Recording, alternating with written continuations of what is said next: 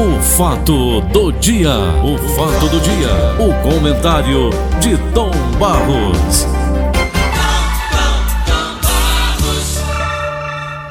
Bom dia, Tom. Alô, Tom. Alô, alô, alô, Paulinho. Ô, Tom. Senhor. Muita gente fala, muita gente discute, muita gente leva adiante a ideia de que viva o dia de hoje. O amanhã a Deus pertence. Viva o dia de hoje. O amanhã Deus dará.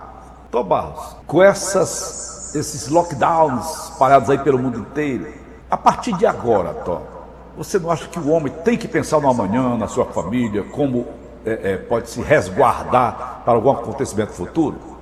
É, nós temos que ter sempre uma previsão. É claro que no Evangelho de Mateus, no, no Sermão da Montanha que tanto eu leio, uhum. o Sermão da Montanha ele vai do capítulo 5 ao capítulo 7 do Evangelho de São Mateus. E tem uma passagem lá da providência divina, que é exatamente onde se fala nisso. Não vos preocupeis com o dia de amanhã, porque para cada dia basta o seu cuidado. E está bem explícito lá. Entretanto, isso não quer dizer que você viva como se o amanhã não existisse. Não é assim. É apenas uma orientação para você não se preocupar demais, até porque a palavra pré-ocupação é uma ocupação antecipada. Então aguarde. Agora, uma previdência é necessário. Claro que todos nós temos de pensar nos nossos filhos, nas nossas vidas, nessas coisas que virão. Você não tem o domínio do tempo nem das coisas. Não tem. Porque eu posso projetar uma vida e amanhã minha vida terminar, ou hoje mesmo uhum. não é? Nós não dispomos da vida. Mas, dentro de uma expectativa, eu imagino que vou ter, por exemplo, a oportunidade de realizar alguns sonhos, eu tenho que me planejar para aqueles sonhos, para realizar aqueles objetivos. Então, o que está na Bíblia não dá a você o direito de estar tá pensando assim, eu vou jogar tudo à mão de Deus. Pronto, rapaz, agora é com ele, comigo nada. Não é assim. Não é assim. Deus deu a você o livre-arbítrio para você preparar. Quanto à vida, não. A vida ninguém sabe, né? Você está aqui de repente conversando, tem um infarto, o outro leva um tiro, o outro morre atropelado, um avião cai. É um bocado de coisa para tirar a vida das pessoas. Uhum. Agora, previdência, sim. Eu digo que leio muito essa parte, mas vivo preocupado. Eu não consigo absolutamente pensar como está lá no Sermão da Montanha. Não vos preocupeis com o dia de amanhã. É, Olhai as aves do céu, não semeiam, nem colhem cereiros, e o vosso Pai Celeste as alimenta, né? Hum. Não vos preocupeis com o que vestir, não é verdade? Olhai, Olhai os lírios do, do campo, campo, não seme, como é o lírio do campo? É, o rei, nem o rei Salomão, com toda a sua glória, vestiu-se como um sol dele. Não é assim. Isso é um exemplo que ele dá para você não se preocupar demais, mas você tem que ter a sua previdência. O Brasil, por exemplo. Aí, aí tá, tu está entrando no caminho da avareza, é isso? Não, não seria assim avareza, não. Absolutamente. Não, o avaro é aquele cara, pelo contrário. É o cara que pensa tudo só para si, né? É.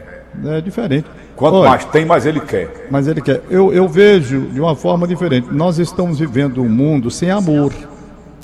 Sem amor, é. sem respeito ao próximo nós nos acostumamos, banalizamos de uma forma tal a morte.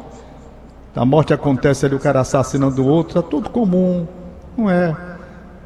Então essa coisa me preocupa. Você vê uma pessoa pedindo esmola no meio da rua, hoje é normal.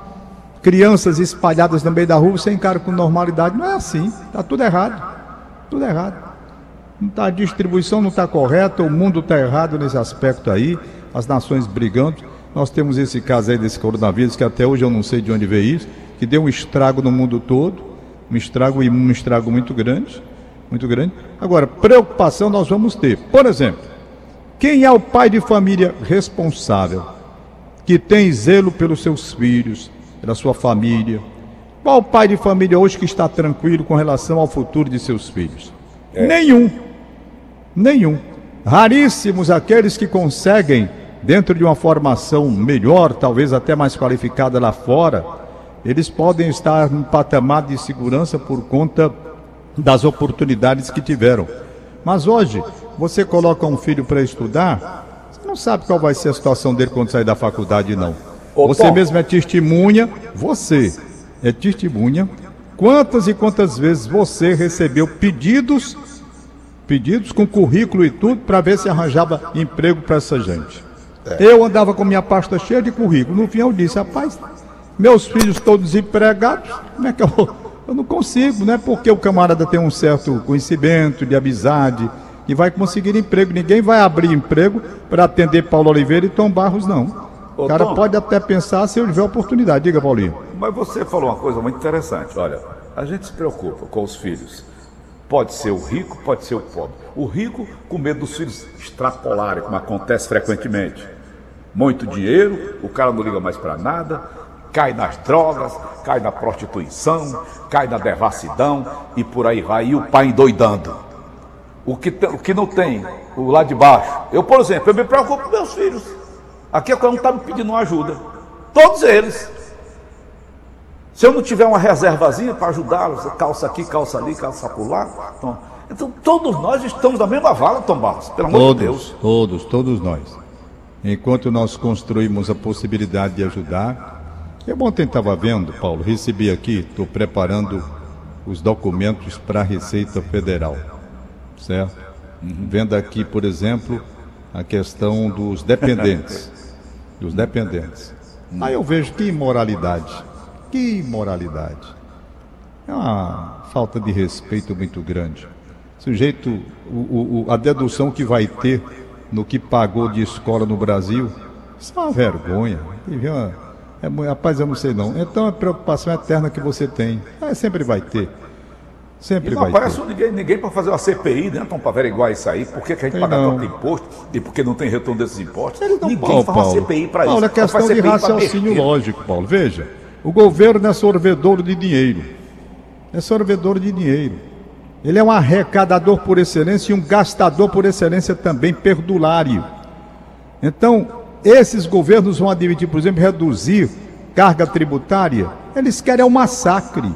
Como eu disse ontem, é um massacre. Isso é um massacre, rapaz. Eu estava vendo imposto de renda aqui, isso é um massacre. Isso é uma falta de vergonha, isso é um, isso é um confisco. Estão levando o seu dinheiro. Ou você tem um sócio que não faz porra nenhuma por você. Nada, só quer tomar o seu dinheiro. Tomar o seu dinheiro. Existe mais, maior falta de vergonha, olha. Eu vou mostrar a você a safadeza que há. E a palavra é pesada e eu repito: a safadeza que há nessa coisa que se chama previdência que o governo, não é previdência pública não. Você faz um contrato de previdência privada. Você, Paulo Oliveira. Aí vai pagar durante X tempo. X tempo. Para quê?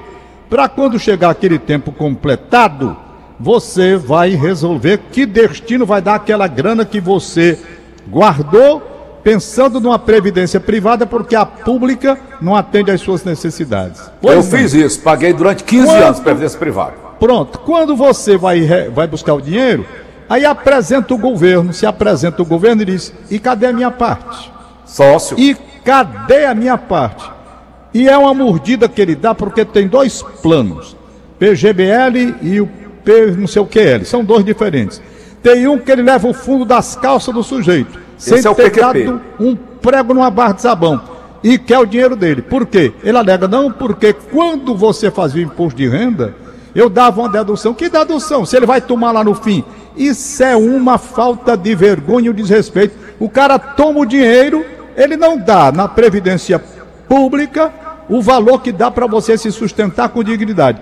E vai tomar o seu dinheiro na área privada. E não tem ninguém que reclame disso. Por quê? Porque o governo tem força, junto aos parlamentares, para defender o interesse dele, governo, de manter uma arrecadação absurda, onde ele não faz porra nenhuma, absolutamente nada e leva o seu dinheiro. Você junta durante 20 anos, vai buscar o dinheiro para ver quanto é que o governo toma na hora. Rapaz, é um valor que você cai para trás. É. Você cai para trás. Então, todas essas coisas estão aí na cara de qualquer um e ninguém faz nada. Ninguém faz nada. Cara, se você tem uma previdência, porque a previdência pública não tem um valor que vai atender às suas necessidades, o nome está dizendo, é previdência. Como é que o governo que não faz porra nenhuma, absolutamente nada, chega e quer a parte dele? o seu trabalho, o seu suor, a sua economia de 20 anos, o governo vem e leva quase a metade. Aí, gente, peraí, peraí. E isso é em tudo que você se mexe. Então não está certo esse negócio. Aí o camarada, o dinheiro que juntou durante 20 anos, desce uma merrequinha de nada para juntar com o da Previdência, para tentar viver. Aí isso é renda? Isso é renda, gente. É não, isso foi previdência, foi economia à custa de muito suor e de muito sacrifício. E o governo fez o quê? Porríssima nenhuma. Nada. Ficou ali só esperando. Esperando a hora. Quando chegar a hora, disse, epa, agora me deu o meu. Isso é sacanagem. sacanagem. Tocaia. Isso é canalice. Ô, Tom, hein? hoje, 22 de abril, dia do descobrimento do Brasil, Pedro Alves Cabral. Tu não acha que ele está se revirando dentro do túmulo, não, quando ele descobriu isso? Ai, meu eu Deus. já sabia que este país que eu descobri ia descambar com uma sem regonheza dessa que está acontecendo lá. Ai, ai. Pedro Álvares Cabral, é. navegador português, Isso. descobriu o Brasil, saiu para um caminho e foi por outro, descobriu. Ele era prazinha, parece, né? Nem me lembro mais dessa história de Prazinhas. Das ilhas, era? É, depois ele foi, foi para as Índias. Ele só descobriu o Brasil, chamou de terra da, da, Cruz, né? É, terra de Santa Cruz. Santa Cruz, depois foi-se embora para as Índias. E o Brasil só voltou, eles só voltaram ao Brasil em 1530, o 30 Brasil, anos depois. O Brasil, Paulo, o Brasil é um país, é um Rico. país riquíssimo. Riquíssimo. É. O problema é a gente que comanda este país. É verdade. Macho, Eu vou só dizer aqui uma coisa a você, para a gente concluir, que já está quase oito horas. Vamos aqui no caso, quando criar a Previdência Social do Brasil. Quando criar a Previdência Social do Brasil, as pessoas começaram a contribuir, certo? Foi. Como a aposentadoria na época era de 30 anos, perfeito? Uhum. A primeira pessoa que ia se aposentar no Brasil, a primeira, seria depois de 30 anos, não é verdade? Isso. Então, eles arrecadaram durante 30 anos milhões sem ter que pagar a ninguém. Milhões e milhões. Perfeito? Hum. Esse dinheiro, no lugar de ter sido trabalhado no sentido de render e ter mais ainda dentro do cofre o suficiente para atender a demanda que viria depois, não. Os caras arrecadaram 30 anos para pagar a primeira turma que ia se aposentar com 30 anos de trabalho. E depois pega o dinheiro, desvia para outros fins, aí diz descaradamente que não tinha dinheiro para a Previdência. Que é isso, gente? Para construir ponte o diabo de coisa, é de sacanagem. É, é, é o povo que a gente colocou lá para comandar o país. Para terminar hoje, eu quero mandar o meu abraço meu abraço aos pilotos de caça da Força Aérea Brasileira, porque hum. hoje é o dia da aviação de caça. O dia em que, na Europa, na Segunda Guerra Mundial, os nossos aviadores cumpriram o maior número de ações. Então, por isso é que se instituiu o Dia da Aviação de Caça. Eu tenho vários amigos pilotos de caça e quero mandar a todos eles na pessoa do Sabino Freire, Mas, olha, Brigadeiro Tom, Sabino milhares Freire. Milhares deles, eu vi a matéria essa semana, foram abatidos na Segunda Guerra Mundial. Milhares e milhares foram. de caças da aviação então, aliada. Pois é. E eu quero mandar meu abraço aos pilotos de caça da Força Aérea Brasileira que estão morando aqui em Fortaleza, muitos deles são meus amigos. Na pessoa do Brigadeiro Sabino Freire, cumprimentos demais. Eu vou ver se lembro de alguns mais que estão por aqui, né? o Ricardo, é, Coronel Ricardo, que foi comandante da base aérea de Fortaleza também. Deixa ele ver mais. Coronel Ricardo. Cláudio. Hein? Aqueles pilotos do Ivens, Golfinho. Os dois. O Cláudio e o Ricardo também Isso. foram aviadores da Força Aérea Brasileira. Tivemos os Jaimes também, né? Os dois Jaimes. Né, mas ali ele não era piloto de caça, não. Eram civis. Eram civis, uhum. né? Tem o Coronel Jansen, que eu acho o Luzardo, Coronel Luzardo. Aquele americano, Wolf, qual era o nome dele, Tom Barros? Quem? O americano. Não, não recordo, Paulo. Não recordo. Tem Vamos o Sérgio lá. Morosini, piloto de caça. Quem mais, meu Deus? É tanta gente. O Pacobaíba. Pacobaíba, piloto de caça também. E tem um bocado aí que eu não tenho assim de memória para trazer todos eles. Coronel Jansen, não é? Turma toda. Aliás, nunca mais ouvi, depois que a base aérea foi reduzida a um núcleo e acabaram todos. Rapaz, o que fizeram com a base aérea de Fortaleza foi um crime. Um crime. Acabaram a base aérea de Fortaleza. Transformaram num simples núcleo. O que era uma escola de formação de liderança de caça do Brasil, referência para o país inteiro. Eu digo, falo porque conheço. Porque conheço. Aquela escola de aviação, para a formação de líderes que tinha aqui em Fortaleza, referência para o Brasil inteiro. Acabaram. Acabaram. Simplesmente a base aérea de Fortaleza não tem avião. Não tem avião mais. Hoje é um núcleo de aviação. Um núcleo de aviação. E eu combati muito, lutei muito através do rádio para tentar ver se preservava aquela base aérea de Fortaleza. Referência para o Brasil inteiro. Pô, rapaz, reduzir a base aérea de Fortaleza a um núcleo. É um núcleo. Sabe sem eu avião. encontrar aquele pessoal da base aérea? Eu tô lá em Natal, uma época aí que eu passei. Ah, lá. levaram foi todo mundo, tiraram tudo daqui. Um verdadeiro absurdo que fizeram. Verdadeiro absurdo. Um crime. Quem viu a base aérea que eu falo, porque conheço, eu conheço a escola de aviação formadora de líderes de caça, que eu conheço, primeiro quarto grupo de aviação, era de lá, acabaram. Um crime. Um crime. Eu ainda me lembro que na época que eu lutei muito para não deixar a base aérea ficar do jeito que está aí, através dos meus comentários, houve uma audiência pública no, na Assembleia Legislativa do Estado do Ceará. Veio o brigadeiro Junito Saito, que era comandante da, da aeronáutica, veio pra cá, disse um bocado de coisa e não cumpriu nenhuma. Nenhuma do que ele cumpriu. Brigadeiro Junito Saito disse que ia mandar, não porque a possibilidade de mandar o grupo de helicópteros de Belém pra cá, tal, tal, nada. Tá aí. Que foi que resultou? Deram a base aérea de Fortaleza hoje não tem aviões. Lamentavelmente não tem aviões. E quem Era, conheceu Tom, você- a Tom, você tá excelência. uma coisa muito interessante, Tom Barros. Hein? Você sabe, minha família mora ali do bairro do Jockey Clube, não era? É. E você lembra ali, ali ficava bem perto lá do Cocorote, chamado Cocorote. Isso, isso, exatamente. Tom, a gente se divertia ali no Jockey Clube, menino, jovem, adolescente, vendo os aviões. Sempre, né, jatos passando Eu, rapaz, cima, ia pra lá pra ver. Acrobacias aéreas. Era. legal, rapaz. Tudo, Acabaram tudo. mesmo, realmente, você tem razão. Não, aca- Paulo Oliveira, acabaram tudo. A Não existe mais a base aérea de Fortaleza, existe o núcleo. Base aérea tem que ter avião, o nome está dizendo, não tem. Aqui não tem mais o primeiro, quarto grupo de aviação, não tem mais o primeiro, quinto grupo, nada, não tem absolutamente nada. Aquela área todinha está com a Fraport. A área da base aérea é dali do Aeroclube do Ceará para cá, para Borges de Melo. Aquela outra área lá, acabou. Então, lamento profundamente, mas fica o meu abraço. Eu que vi a formatura de grandes líderes de caça aqui em Fortaleza. Fui para as formaturas, participei de tudo. Fui também, Eu vendo hoje o que está lá, dá vontade é de chorar e ter raiva também. Como Tá é. Paulinho?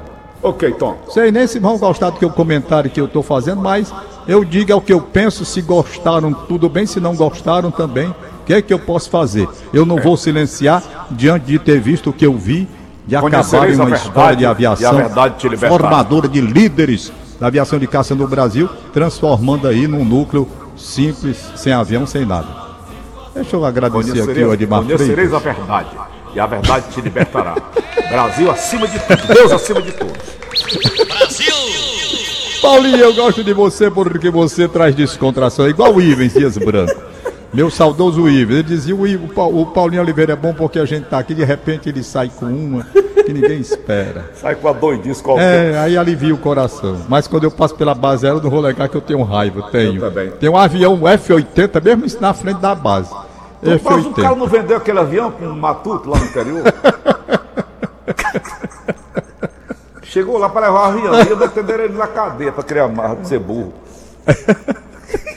Ai, meu Deus. Aqui Vamos o Edmar. Freitas me manda ensaio sobre o sertão, livro de poemas. Muito obrigado, Edmar Freitas. Muito obrigado pelo outro livro que o Edmar escreveu, Messejano Esporte Clube, uma paixão azul e branca, o livro sobre a história daquele time messejana. Edmar, muito obrigado pela atenção.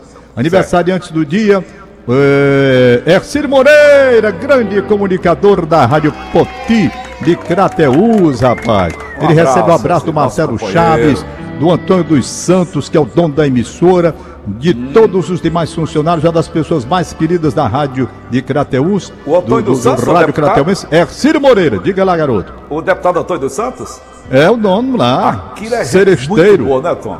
É gente boa demais, rapaz. É, um abraço, É gente boa. E vai, ele bom, participa, vai, rapaz. Hein? Manda, vai, aniversário. Vamos lá. E ele participa, Paulo Oliveira Antônio dos Santos, do, do, da programação. Uhum. Ele é gente boa demais.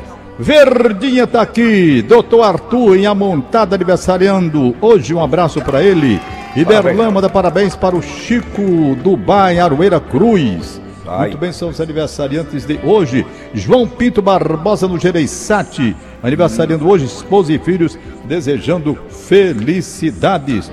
Tem aqui, deixa eu ver que a Inês Cabral mandou pelo WhatsApp, tá aqui, bom dia. Diego Cabral Moreira da Sapiranga. Hum. Alô vai para Carol, Bárbara, Ana Cláudia, Sinira, Jéssica, Neide, Elaine, Ângela, funcionários do Ceará Sporting Clube. Tchau, certo. Paulo! Valeu, Tom, e até amanhã. Acabamos então de apresentar. O fato do dia. O fato do dia. O comentário de Tom Barros.